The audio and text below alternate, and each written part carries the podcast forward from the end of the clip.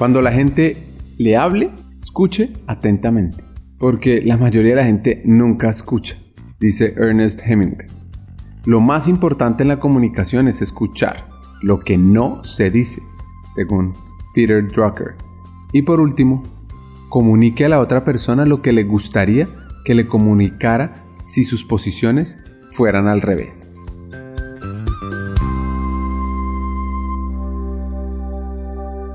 Hackers del Talento, más que un podcast, es una comunidad. Una comunidad que aprende a partir de las historias de CEOs, de líderes de talento humano, de influenciadores y pensadores, donde ellos nos comparten sus aprendizajes, sus historias de vida, para que juntos humanicemos las compañías en América Latina.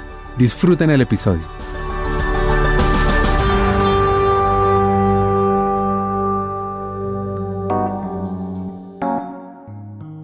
La historia de Sandra Suárez, quien lidera hoy Grupo Semana, arranca así. Bueno, yo nací en Medellín, tuve una infancia muy estimulante, rodeada de muchos libros. Me encanta estudiar, aprender, con muchas curiosidades de muchos temas. Eh, cuando iba a salir del colegio, me gustaban muchas cosas. Tuve serias dificultades para escoger como una ruta profesional y escoger una carrera. Finalmente me decidí saliendo del colegio iniciar comunicación social y periodismo. Estuve en la Universidad Pontificia Bolivariana, estudié la carrera por tres semestres y hubo algo que como que no me estaba conectando en el tercer semestre con temas de la carrera y tomé una decisión de cambio. Y es que cuando la universidad decidió abrir la Facultad de Publicidad, una carrera profesional de cinco años. Me motivó y me llamó mucho la atención pasarme a esa carrera y por lo tanto al final me decidí por estudiar publicidad, por lo tanto soy graduada y mi pregrado es publicista de la Bolivariana, una carrera profesional de la primera promoción. Esa fue mi historia académica en esos primeros años. Su sueño era escribir y conectar con la gente. Pues yo, lo primero es que cuando estudié comunicación soñaba con escribir, porque era muy, y he sido siempre muy buena lectora, me gusta mucho leer y me gusta escribir, y esa era la motivación.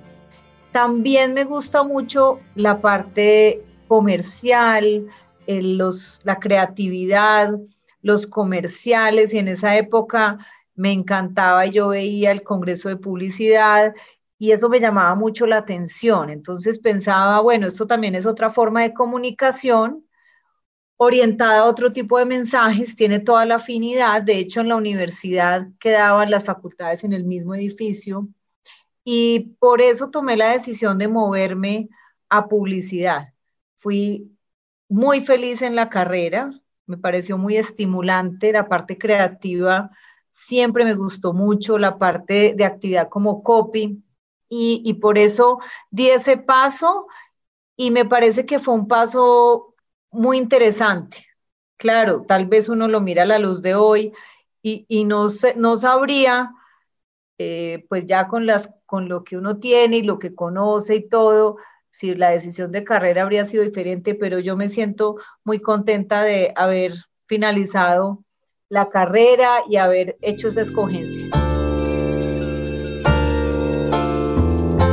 Claro que ese sueño fue cambiando, fue cambiando más hacia la publicidad y el mercadeo, y tuvo un giro yo quería trabajar en una agencia de publicidad y efectivamente ese fue mi primer trabajo formal. Antes había trabajado durante la universidad en muchas otras cosas, más como estudiante. Empecé en una agencia de publicidad y mi sueño era en mercadeo, era trabajar en marketing. Entonces de la agencia di el paso a trabajar en mercadeo. Estuve algunos años trabajando en mercadeo en compañías en Medellín y tuve un cambio muy grande, como en esa ruta de carrera, cuando decidí irme a Bogotá a trabajar en, la, en una campaña presidencial, porque era un cambio enorme, era un tema que lo veía como transitorio, finalmente eso me llevó a una experiencia en el gobierno y a un cambio muy grande que pues me condujo a que finalmente siguiera en Bogotá, que llevo ya más de 18 años eh, con el cambio de ciudad, que inicialmente era algo transitorio y temporal y, y finalmente pues tomando la oportunidad se volvió definitivo.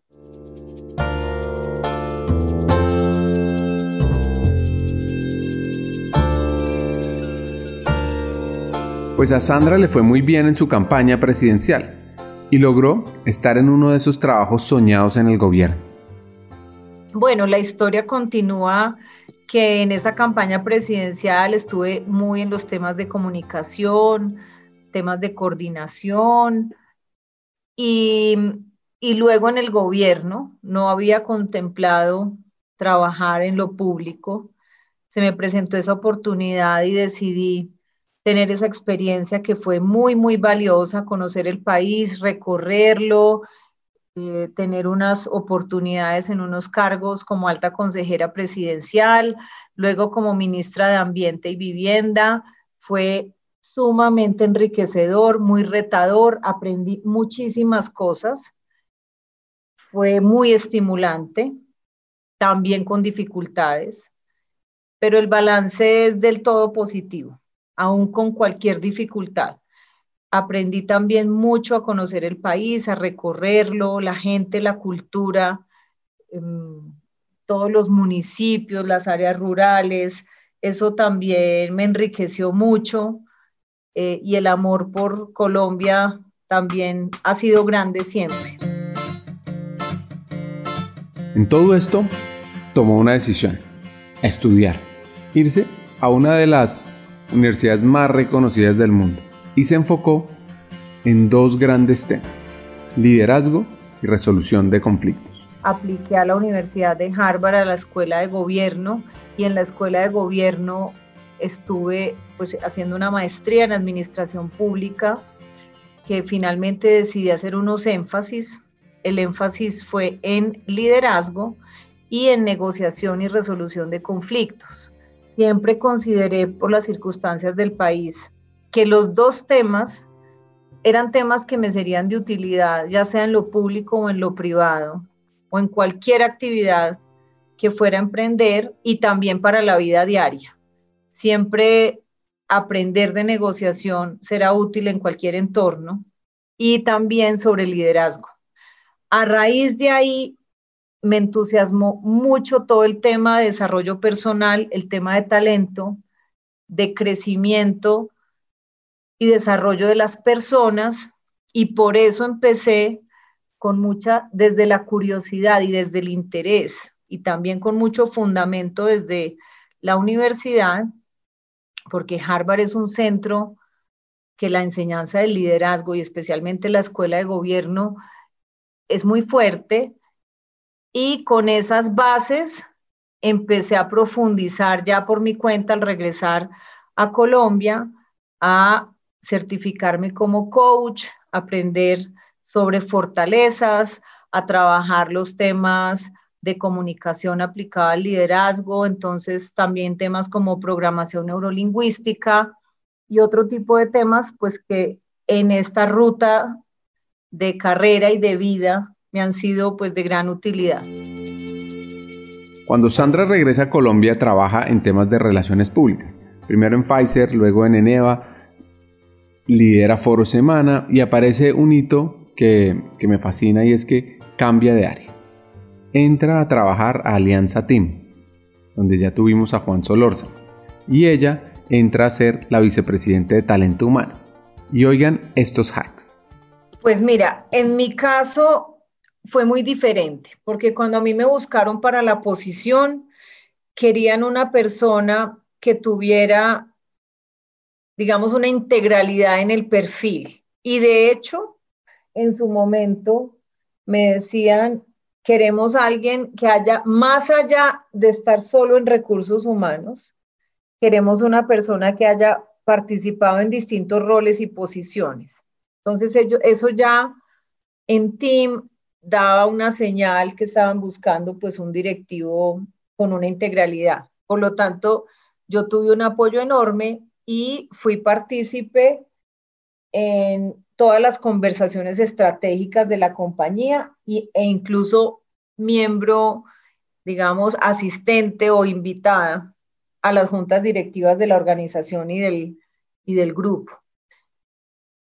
Yo veo y considero muy valioso que recursos humanos siempre tenga un rol, porque es la parte de talento, un rol principal, tiene que ser protagonista, no puede ser un actor secundario en las organizaciones. Creo que cada vez hay mayor conciencia por parte de gerentes generales, de presidentes, de lo importante del talento y también considero que es que ahora hay muchas compañías que el negocio o la actividad no depende de productos, sino que depende de talento. Entonces, me parece que ¿cómo se logra? Hay una evolución, hay una evolución, un entendimiento mayor, hay una mayor pedagogía, si uno lee revistas especializadas sobre gerencia, recursos, la revista de, Harvard eh, Business Review y, y muchos otros analistas y estudiosos y profesores y académicos, pues claramente el tema de talento cada vez cobra más importancia y las competencias y, cómo ese talento produce los resultados. Entonces, ¿cómo se logra? Es un proceso, digamos, de, de mayor entendimiento, de acceso a los recursos por parte de quienes toman las decisiones de dirección.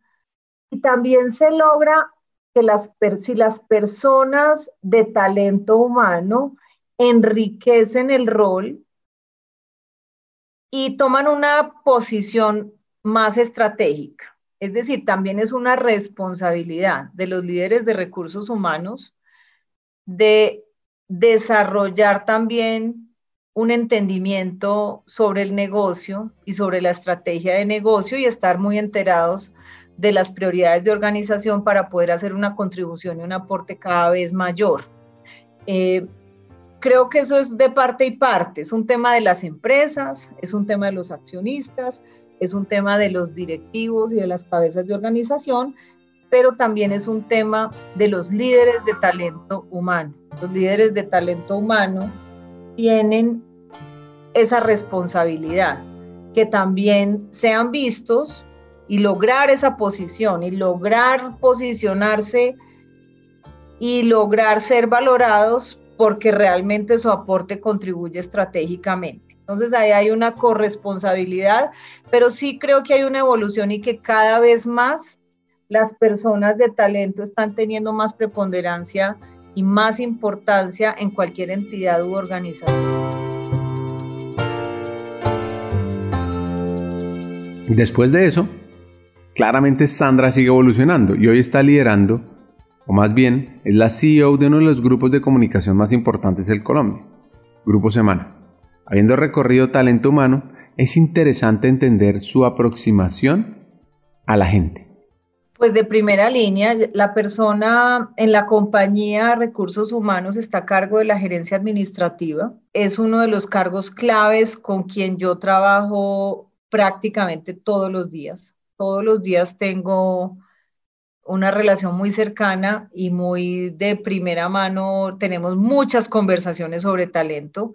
Ahora, el tema de talento hay que tener en cuenta una cosa, el estadio de las organizaciones. Yo he trabajado en varias organizaciones y uno no puede forzar a que una organización que no está tan madura entre a una, a una etapa muy avanzada de talento. Eso tiene como una secuencia lógica. Entonces, hay compañías, voy a poner el ejemplo de Team. Team era una compañía que era más sofisticada, digamos, por, por el entorno y por su desarrollo en prácticas de talento. Entonces tenía temas de calibración de talento, planes de sucesión, planes de desarrollo individual, acompañamiento al liderazgo. Ese tipo de compañías, pues tiene ciertas agendas. Los medios de comunicación y las casas editoriales, como lo que se ve son, tienen mucho talento, pero no necesariamente se han caracterizado por tener todas esas dinámicas ni esas prácticas de talento. Entonces hay que también estar muy a tono con lo que la organización en su momento está en capacidad de, de gestionar.